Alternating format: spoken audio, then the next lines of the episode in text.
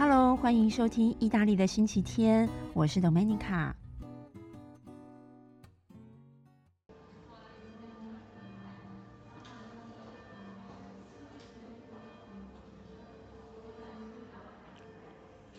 欢迎收听意大利的星期天第九集的节目，我是 Domenica。各位应该感觉得出来，我是在一个有背景环境音的空间里面录音。其实呢，我现在人是在罗马的一间修道院。那这修道院呢，有一个博物馆哦，最近正在展出非常知名的街头艺术家 Banksy 班克斯的展览，所以往来的人其实有点多。所以呢，大家可能可以听到非常多人在交谈的声音。那当然呢，还有这种呃背景音乐的声音。或许呢，各位朋友刚刚也有听到有教堂的钟声，因为我是在一个修道院里面啊，所以旁边是教堂。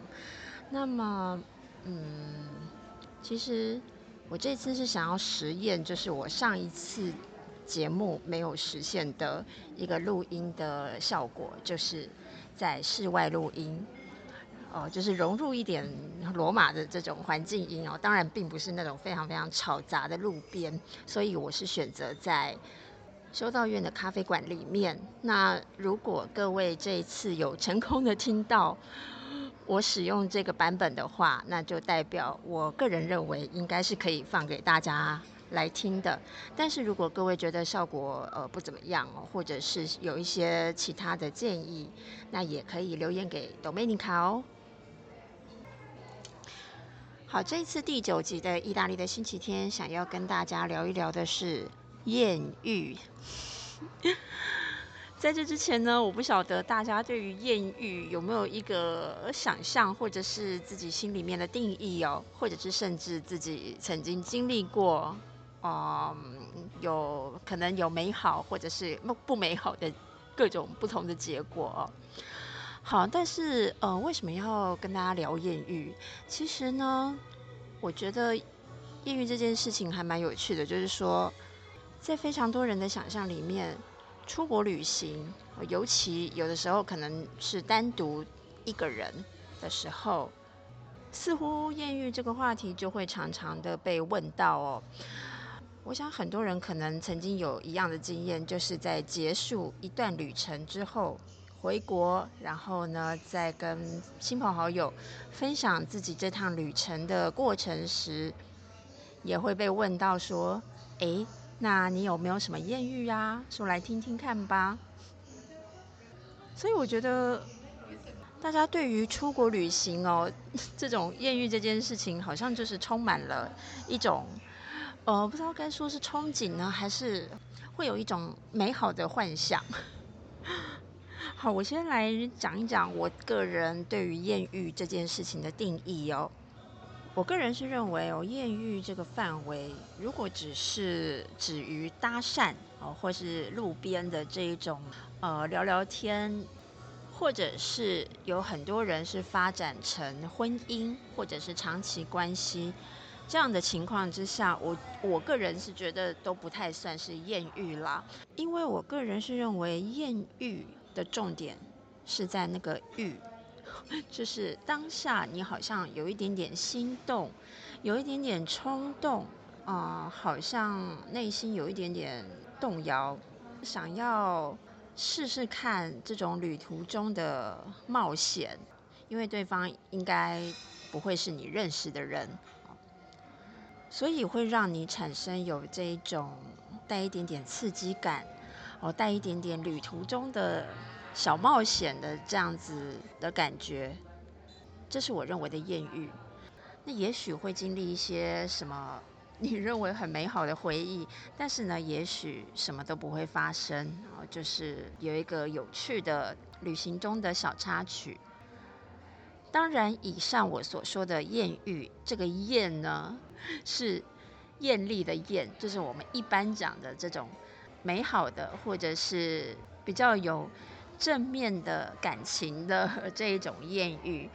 但是有另外一种艳遇哦，这个艳就是厌恶的厌了。这我们当然也会讲说，哦，这也是一种艳遇啦。但是可能对非常非常多的人，这就是一种性骚扰。我觉得蛮有趣的哦，就是有一个朋友他曾经跟我讲说，这个艳遇呢，百分之九十九都是从性骚扰开始。我不晓得大家怎么认为啦，但是如果当事者认为这是一种性骚扰的话，那当然哦，这就是讨厌的艳了，不是那种比较正面美好的艳遇了。所以呢，像我之前提到的，譬如呢，假借问路之名行这种搭讪之时。就是结束在一个非常短暂的对话里面的这一种搭讪呢，或者是你们很快就认定彼此可能就是真爱，就发展成长期的关系，甚至最后结了婚。那这样子，因为结婚之后你要面对的其实就是柴米油盐，会面对婚姻所需要面对的事情。那我觉得这已经不再保留了美好想象的旅途中的艳遇的部分了。我举一个例子哦，就是呢，有一部我非常非常喜欢的电影，叫做《爱在黎明破晓时》，哦，就是 Before Sunrise。这部电影是从我记得应该是从一九九四年开始，然后呢，每隔九年就拍一段续集。我不晓得各位有没有看过，但是呢，这部电影在我 非常年轻的时候第一次看了，就非常非常的喜爱。那这个第一集呢，其实是描述有两个年轻人哦，一个是法国的女孩，一个是美国来的男孩子。那两个年轻人呢，在奥地利的火车上相遇了，后来两个人就一起度过了在维也纳的一个夜晚。那分手之后呢，因为各自还有各自的旅程要进行哦，所以他们并没有在一起，而且当时并没有 Facebook，也没有 Instagram 这些我们所谓的这种社群的。媒介，那么呢，他们也没有留下电话号码，只约定隔一年之后同一个时间约在维也纳的火车站。那么呢，看看对方是不是有按照约定来会面呢？就这样子，那第一集就结束了。所以在我们所谓的第一集结束之后，我们并不知道后续的发展是什么。也许这两个年轻人以后再也没有见面的机会。这部电影呢，其实在我当时还是那种小小文青的时候，就是我个人认为是一个非常非常典型的一种美好的艳遇的典范。也就是两个非常情投意合的人呢，也聊得非常的愉快，然后呢，中间也发生了非常多他们一定会留下人生里面美好回忆的事情。但是因为当下的情况是这两个人不会很快的给彼此承诺，也并没有继续的走下去，所以最后他们必须要往各自的目标继续前进哦。所以这个夜晚所发生的事情对我来说也算是一种艳遇了。当然，如果各位有看过这部电影，还有续集哦，就是 Before Sunset，还有 Before Midnight。爱在日落巴黎时，以及爱在午夜希腊时。我如果哎，这个续集如果我没记错，应该是这样翻译。好，所以呢，如果各位有看过这部电影的续集，也会知道他们最后终究是有这个缘分哦，走在一起。那也一起面对了婚姻当中会遇到的各种困难。哦，现在。钟声响了，给大家听一下教堂的钟声。希望大家不要觉得这很吵杂哦，因为我突然发现现在人越来越多。现在的时间是傍晚六点钟，那刚好也很多人看完 Banksy 的展览走出来喝杯开胃酒，所以呢，我周遭其实人还算蛮多的哦，在走来走去。好，大家如果有兴趣来看一下这个修道院的样子，我会在我的 Facebook 意大利的星期天粉丝页上面 po 上这个修道院的照片，大家可以来看一看。好，所以刚刚提到。如果是以这个艳遇的典范来说，对我来说，《爱在黎明破晓时》就就是这个《Before Sunrise》这部电影是我觉得非常美好。它虽然没有什么很香艳刺激的剧情，也没有很危险的情节，但是对于当时年轻的 Dominica 来说，这是一个很不错的艳遇经验。所以呢，不知道大家对于艳遇有什么样的一个看法呢？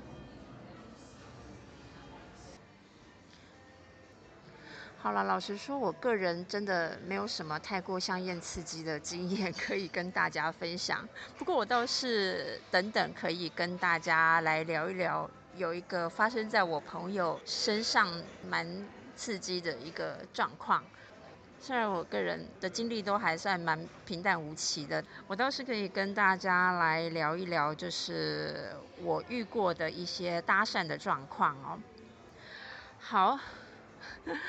因为这个问题，我实在是太容易被问到了。从很年轻的时候开始哦，那当时呢，有很多我身边的同学们啊，都会觉得哇，意大利耶，好像是一个很容易艳遇的地方哦，帅哥美女又多，尤其是意大利的男人，常常被形容成拉丁情人哦，就是很多人的印象里面会觉得哇，这个拉丁民族非常的浪漫，而且呢，非常的喜欢。攀谈，然后呢，也很容易发生一夜情啊，或者是发生这种很短暂的恋情哦，等等。哎，我讲到这边，我突然想到一件事情，我其实一直在挣扎，我这一集到底要不要列入什么成人内容？但是我好像也不会讲到什么太可怕的经历啦。而且我想我的频道应该没有什么未成年人吧。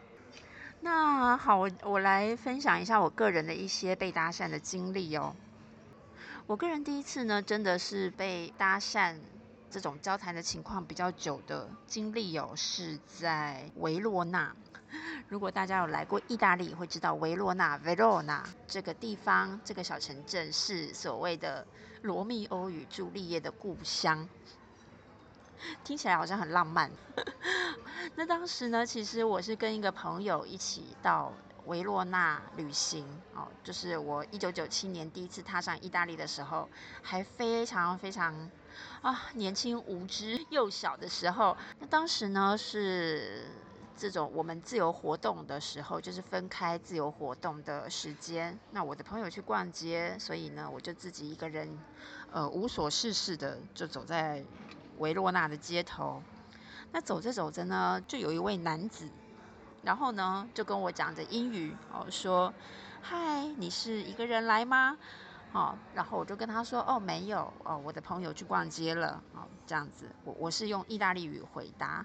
那当然，当时的意大利语是非常破啦，但是因为想要练习嘛，所以我就是尽量是用意大利语在回答。那这位男子当时对我来说是一位大叔，好，那他呢就是很夸张的这种语调，就跟我讲说，哇，原来你会说意大利语啊，这样子哦。那后来呢，我们就开始边走边交谈，其实过程也没有什么不愉快啦，就是呢，因为当时是夏天的时候，有很多露天的音乐会表演。所以呢，我们就是也是有点点漫无目的的，边走边随便的聊聊，然后呢，坐在广场上听露天的音乐。但是呢，因为我是在跟这位大叔没有什么情投意合的感觉，加上我当时自己在台湾有一个男朋友，所以呢，我我对这个。意大利的大叔的艳遇一点幻想都没有。后来呢，开始感到越来越无聊的时候，我就想要赶快结束这段偶遇了。所以呢，我就跟他讲说啊，抱歉，我得要回旅馆的朋友了，因为我们要一起去吃晚餐哦。那这个大叔呢就说哦，好吧，那我就送你回旅馆。他完全就是没有要说再见的这种征兆。那后来走着走着，好，终于到了我们这个旅馆的巷口了，路口。那我当时其实是松了一口气哦。然后呢，他就拿起了一个便条纸，我当时心里觉得很有趣，想说啊，这个意大利人是怎样随身都带着便条纸吗？这个意思吗？他就在这个便条纸上面留下了他的姓名和电话，而且呢，很认真的跟我讲说，哦，我的名字是安东尼奥。那上面的这个电话是平时的电话，那下面这个号码是你晚上十点以后可以拨打的号码。那我心里就默默的想，哈，什么？你还分白天晚上可以打的号码哦？你不必那么认真吧？然后后来呢，这位大叔就说，好，Domenica，非常高兴认识你。结果呢，接着就要往我脸上亲过来哦，然后呢，我就赶快闪开，那结果还是被他亲到了脸颊啦。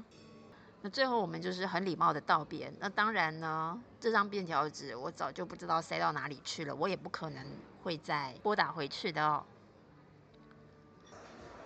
好，其实这样的搭讪还蛮多的哦，尤其是在网络还没有那么发达的年代哦，在欧洲，我觉得东方的女孩子啦，很容易在欧洲就会遇到搭讪这样子的事情。可能欧洲人都觉得东方的女孩子哦，拥有一头黑发，然后呢，眼睛细细的，看起来有一股神秘感。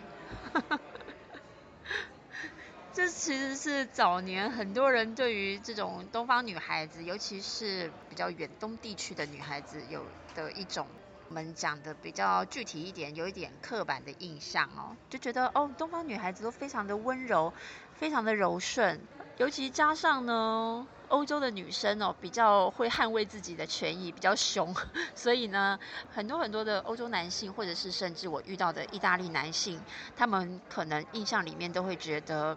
东方的女孩子比较温柔，然后呢比较乖，比较听话，比较不会反抗。好了，我不要再说下去，感觉上好像变成有一点放大了这种刻板印象。好，所以话说回来呢，有一次我到法国哦，就是法国的南部有一个小城镇叫做雅尔。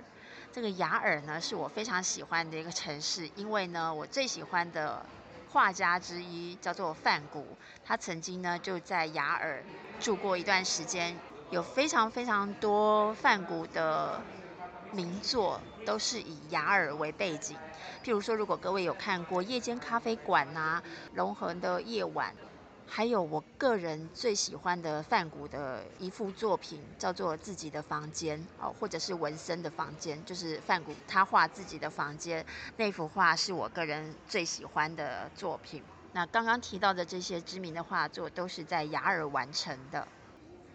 啊，所以呢，哎，我忘记是哪一年了，应该是二零零五年吧，如果我没记错的话了。我那一天呢，呃，是从巴黎，然后一路呢到尼斯啊、南法这些地方，然后呢在某一个下午抵达了雅尔。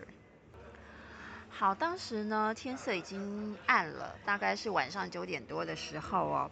那我呢就在那种风有点大、有点微凉的天气之间，我就穿梭在雅尔的街头。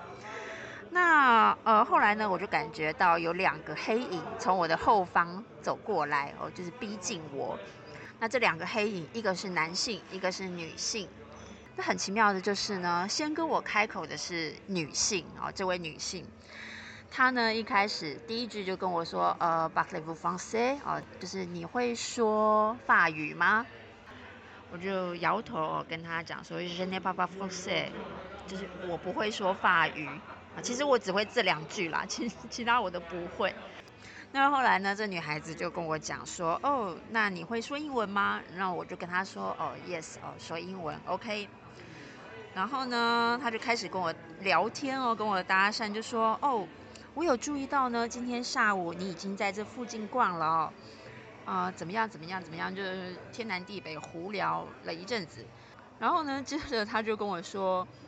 我和我的男朋友想要邀请你去喝一杯，然后呢，说完他就指着哦，在这个附近旁边角落暗处的一个男性，哦，就是那个他的男朋友。那我心里就觉得很奇妙，我就是觉得说，哦，虽然我经历过蛮多次搭讪的，哦，就是也有邀请我去喝一杯，不论是喝一杯咖啡或者是喝一杯酒等等，但是我觉得我我是第一次遇到一男一女，而且还是一对情侣。然后呢，女的来跟我开口搭讪，我当时呢也觉得哎，好怪哦，我就想要拒绝她了。那我就跟她讲说，哦，可是我很累了，想要回旅馆休息。那这个女孩子呢，可能看出了我的这种犹豫的表情，她就跟我讲说，哦，我们只是想喝个东西聊聊天而已哦，就是试图想要平复一下我的疑虑。但是呢，因为我是一个人来旅行，所以警觉性是非常高的。我还是跟他讲，啊，还是算了，我我打算要回旅馆睡觉了哦。那这女孩子就回答我说，嗯，好吧，那就祝你旅途愉快喽。啊，我就跟他讲谢谢啊，Maxi，我就赶快离开了。在我们结束这第一段对话之后，其实我当下是有一点点觉得，这样子我是不是失去了一个交朋友的机会哦？因为我还边走边想说，嗯，喝一杯而已，应该不会发生什么可怕的事情吧？只要我们是去公共场所，应该都是安全的哦。而且呢，我觉得那个女孩子哦，就是黑发碧眼，穿着皮衣皮裙，非常的帅气的感觉。但是呢，我对于这个女孩子印象还不错，只是说她的那个男朋友哦，就是好像有点阴沉的感觉，也不讲话，一直站在黑暗处。所以我当时也觉得有点怪，但是转念一想，就想算了，已经拒绝他们，就让他过去了吧，哦。那么，所以我就继续的在街上胡混，然后呢，边走边逛。结果没想到，也才过不到五分钟吧，这对情侣又走过来了。啊，不知道他们是跟在我背后呢，还是特别回过头来寻找我。那结果还是这个女孩子先开口，就跟我说呢：“嗯，对不起哦，你是不是在害怕呢？” 我本来没有很害怕的，但是他这样一说，我就觉得好像毛毛的哦，还真的害怕了起来。但是我就强装着没事的样子，我就跟他讲说：“哦，没有啊，哦，我我其实是真的累了，因为我今天坐了很久的火车。”那这女生就跟我讲说：“嗯，你在害怕哦，我看得出来。但是呢，我其实是想要告诉你，我觉得你很漂亮。”好我虽然心里谢谢他，但是呢，一讲出这样的话，我就觉得好像更毛了，更害怕。但是呢，我也没有什么太激烈的反应啦，就是给他一个千篇一律的回应，就是谢谢。那接着呢，这个女生，我可以明显的感觉到她的眼神不一样哦，用非常热切的眼神盯着我说，我讲英文哦，她就说呢，I want to have sex with you 哦。就是说我想要跟你上床。好，他讲完了这句话，我的脑筋瞬间是空白了五秒钟。我还一直想说，我到底有没有听错？你在跟我讲什么？我就回答说，What？啊？什么？那这个女生呢？她就一字一句的再一次的跟我重复说，I want to have a sex。With you，那我心里就觉得哈，什么啊？这个女孩子她想要她想要跟我上床，但是那个远处阴暗处的那个男男子不是她的男朋友吗？接着我很快的反应到，难不成他们是要跟我三 P 三人行吗？那我就更加的傻眼了。我其实当下是不知道要。回答他什么要要接什么话，所以呢，我就有一点点口急，有一点点语无伦次的说，呃呃啊啊啊 I don't know 啊 I don't I I 我我我我我不知道。这个女孩子她看到我犹豫，然后而且有一点这种动摇的表情，那她反而呢就更靠近我，而且很迅速的问我说，You don't want or you don't know 你是不想要呢，还是你不知道呢？那我就更加的语无伦次，我就跟他讲说，哦，我我我我我我要回旅馆了，哦，想要赶快结束这段对话。他就说，哦，好吧，所以我是不是应该走开呢？我就没有回答他哦，因为我已经表现出很想要离开的样子。但是这女生还是抓到了一点点机会，她还是不死心，就问我说，你是住在哪一家旅馆呢？但是我心里就 OS 想说，你别闹了，我怎么可能会告诉你？所以呢，我就随便跟他胡诌说，哦，我住在某一某广场的附近。那因为那个地区呢，旅馆是集中的地方，所以这表示呢，我并不想正面的回答他。那这女生呢，其实还跟我瞎扯了两句，最后还是理解到，就说呢，好吧，那就晚安，祝你好梦喽。那我当下呢就丢下一句 Maxi 哦，谢谢，然后呢转身赶快逃走。经历这件事情，其实我也没有什么心情闲逛了啦，我就赶快呢很迅速的呢快步的走回我的旅馆，然后呢，要进旅馆之前，我还回头看了一下身后有没有别人在接近我。我现在回头想想，这应该是我个人人生中第一次被同性问到要不要跟他上床，而且呢，在暗示着我要不要跟他三 P 的意思，在这边分享给大家，我还蛮刺激的。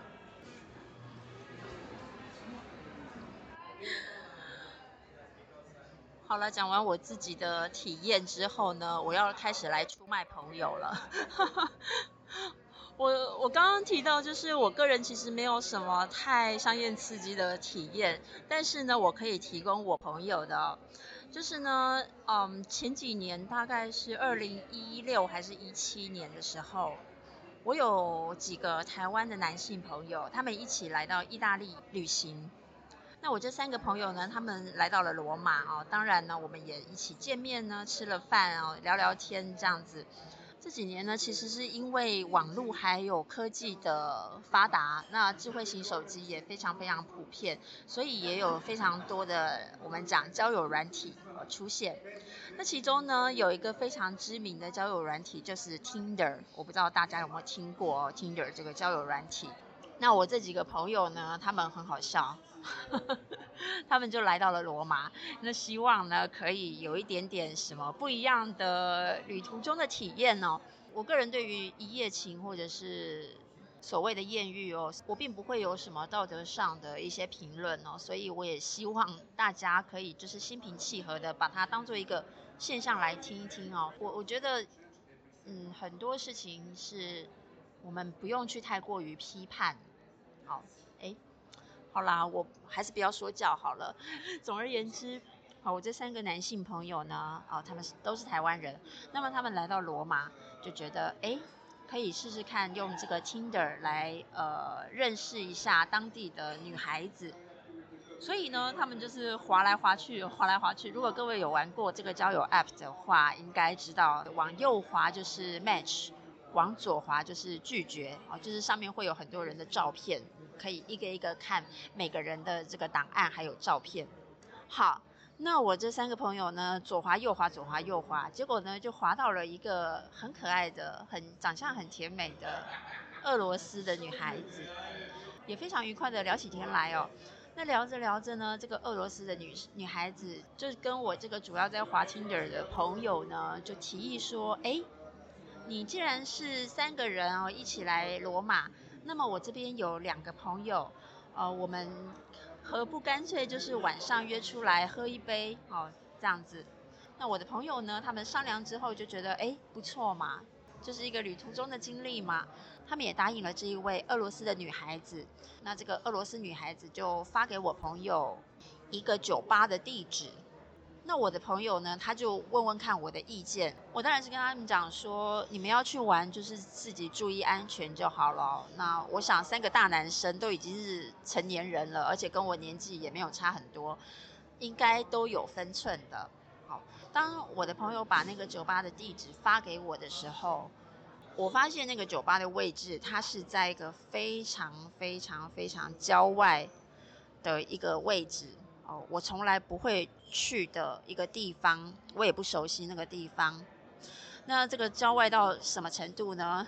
它基本上是在罗马地铁的呃 A 线倒数第二站。然后呢，到了地铁倒数第二站之后，那已经非常的城外了。那出了地铁站之后，还必须得搭计程车，呃，大约十分钟到十五分钟的一个距离所。在的这个位置的酒吧，那当然我不会特别去阻止 我的朋友们啦。但是呢，我只是提醒他们说，这个酒吧呢实在太远，而且已经是在城外喽。那你们自己真的是要注意一下哦。所以呢，他们晚上也就出发了，坐了地铁又搭了计程车，终于哦到了这个酒吧。那也蛮有趣的呢，是因为我这三位朋友他们来罗马，就开了一个 Line 的群组，那他们在 Line 里面的对话我也都看得到，所以呢很好玩的是，他们也到了这个酒吧，也见到了这个俄罗斯的女孩子，那的确呢也开始聊天哦，喝酒，但是很快的，嗯，我的朋友们他们就发现，这个女孩子她是当然别有目的。我的朋友他们其实为了保险起见，都只点啤酒哦，这种呢不会容易被下什么毒品或者是被下药的饮料。那么，但是对方的这些女孩子，其实他们一直在劝我的朋友们开高单价的香槟啊，呃，或者是其他的酒类。好，那我的朋友们呢，他们感觉不对劲哦，就是说，嗯，他们必须要找机会离开。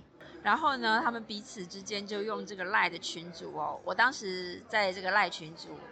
我都看得一清二楚。那么我的朋友们呢？他们就是趁各种机会，可能去厕所啊，或可能趁一些空档哦，呃，用这个赖群组互相的联络，互相提醒说，好，我们等一下讲到什么事情的时候，就表示我们要有共识，就是赶快要结账走人了，要开溜了。幸好他们是没有这种聊楼梯的状态哦，或者是没有被人家下药的状态，也成功的脱身了。但是呢，我就觉得非常非常的有趣哦，这真的是一个很典型的例子，就是你原本期盼的一些什么美好的事情发生哦，也就是香艳刺激的那个艳遇发生，但是呢，最后发现你差一点要被当成冤大头，就变成了艳遇哦，就是讨厌的那个艳遇了。好，因为呢，我个人是常常旅行哦，而且常常一个人旅行，再加上嗯，我自己是旅游业的，所以其实，在非常非常多的亲朋好友的印象里面，会觉得我一定是常常遇到艳遇的人，或者是在很多人的印象里面，当领队是常常一定会常常有艳遇的。这种传说我在业界也是听过啦，但是我必须要告诉各位哦，领队这个工作是一个非常高压的工作，哦，每一天都要处理很多很多琐碎的事情，包括客人的抱怨啊，呃，旅馆超卖呀，哦，景点没开门呐，哦，或者是什么餐厅有问题呀，车子抛锚啊等等，各种。大大小小不同的事情哦，那么以我个人来说，我会觉得 领队这个工作每一天要面对这些事情，已经压力大的不得了了，根本就没有任何的心情和力气去迎接艳遇了。所以呢，我觉得大家如果身边有亲朋好友是做领队这个工作，或者是你本身就是同业的话，也许，嗯，你可以理解我所说的，就是其实呢。人在国外，除非真的真的是在一种非常寂寞难耐哦，这个有卸下心防的情况之下，否则呢，我个人觉得在国外在工作的时候，其实是没有什么力气去面对艳遇这件事情的哦。分享了以上这些经历呢，我想跟大家讲的是哦，现在这几年。其实我渐渐的感觉到，在欧洲旅行或者是在意大利，已经很少很少有艳遇这样子的事情哦。哎，应该不是因为我年华老去的关系吧？好啦，我开玩笑，就是说呢，其实因为这几年，呃，科技的发达，还有网络的发达哦，而且就是很多人使用智慧型手机的习惯哦，就是无时无刻就是在划手机，所以呢。我的感觉是，已经越来越少所谓的搭讪或是艳遇的事件了。但是在意大利，有时候还是可以遇见一些些的这种搭讪啦。而且我觉得意大利人是还蛮喜欢调情的，就是呢，比如说在餐厅吃饭吃一吃，然后这个 waiter 一直在跟你抛媚眼，聊一些漫无边际的话啊，哦，或者是呢会想说，哎，我们来约喝杯咖啡吧。在很多很多年前哦，我曾经听过这个意大利男性跟我讲一个呃理论哦，就是说，如果一个意大利男子在跟你搭讪，然后搭讪到中间的时候，开口跟你说：“我们去喝一杯咖啡吧。”哦，这句话呢，意思就是说他想要跟你来一点什么好事发生哦。这个我不晓得大家能不能认同哦，是不是每一个意大利人都认为是这样？但是意大利人觉得性或者是一夜情这样的事情，也并不是这么的忌讳，其实就是对方开口问了，你要不要接受而已。哦，这边跟很多的台湾女孩子说，如果你来到欧洲或者来到意大利，对方跟你开口搭讪，然后呢问你要不要去喝咖啡。好，如果你去喝咖啡，那注意自己安全，没事。如果你被问到，就是对方邀请你去他家，那当下你自己要判断，如果你不想去，请务必要断然的拒绝对方。因为呢，如果你在那边支支吾吾啊，像我之前举的这个例子一样，就是呢很犹豫、很语无伦次的话，对方会认为你是动摇了，或者是他还有机会。所以有一些人他会不死心的死缠烂打，那到时候你可能就会觉得这个人好讨厌，结果变成了 性骚扰，就是我们所谓的艳遇，商艳刺激的艳遇变成讨厌的艳遇哦，这样的一个情况。不过很有趣的是呢，我有一个女性的意大利朋友哦，她有一次也是有一点点怎么说呢，语重心长的跟我讲说啊，现在的意大利男人再也不像以前一样浪漫了哦，再也不像以前一样会在路边大声的跟你说“超贝拉”哦，嗨美女，已经真的还蛮少见的啦。我个人也是蛮赞成他这句话。那我想。其中一个很大的原因就是大家都在划手机吧。好，我不晓得大家听到这边有没有觉得周遭的这种人群讲话的声音越来越大？因为我前面始终有一大群人，他们可能是看完了展览，或者是呃有一个什么研讨会之类的，一直在我前面聊天。所以呢，对于这样子融入了罗马当地的声音。的这种录音，不知道大家是否喜欢这样子的一个效果？希望各位可以留言告诉我哦。好，这次的艳遇话题呢，先到这边结束。接下来就是我们每一集都会有的意大利语小教学了。那既然这一次提到的是搭讪这个主题呢，我觉得可以教大家一个非常实用的句子，但是有一点点长。好，这次要教大家的就是 “Come ti chiami”，这句话就是你叫什么名字？我念慢一点点哦，“Come ti chiami”，但是你要用这种呃疑问句的方式来问，就是尾音要上扬，“Come ti chiami”，“Come ti chiami”，你叫什么名字？那么你当然就要回答了。那回答当然就是我的名字叫什么什么，对不对？那回答的话就是 mi chiamo，后面接名字。啊，譬如说我要说我的名字叫 Domenica，我就会说 mi chiamo Domenica，mi chiamo Domenica。这一次比较复杂，但是非常的实用，因为如果你之后呃有机会去跟意大利人交谈。不管是搭讪的场合，或是是一些社交场合哦，你都可以使用得到。好，我再重复一次，你叫什么名字？Come ti chiami？Come ti chiami？我的名字叫 Domenica，就是 Mi chiamo Domenica，Mi chiamo Domenica。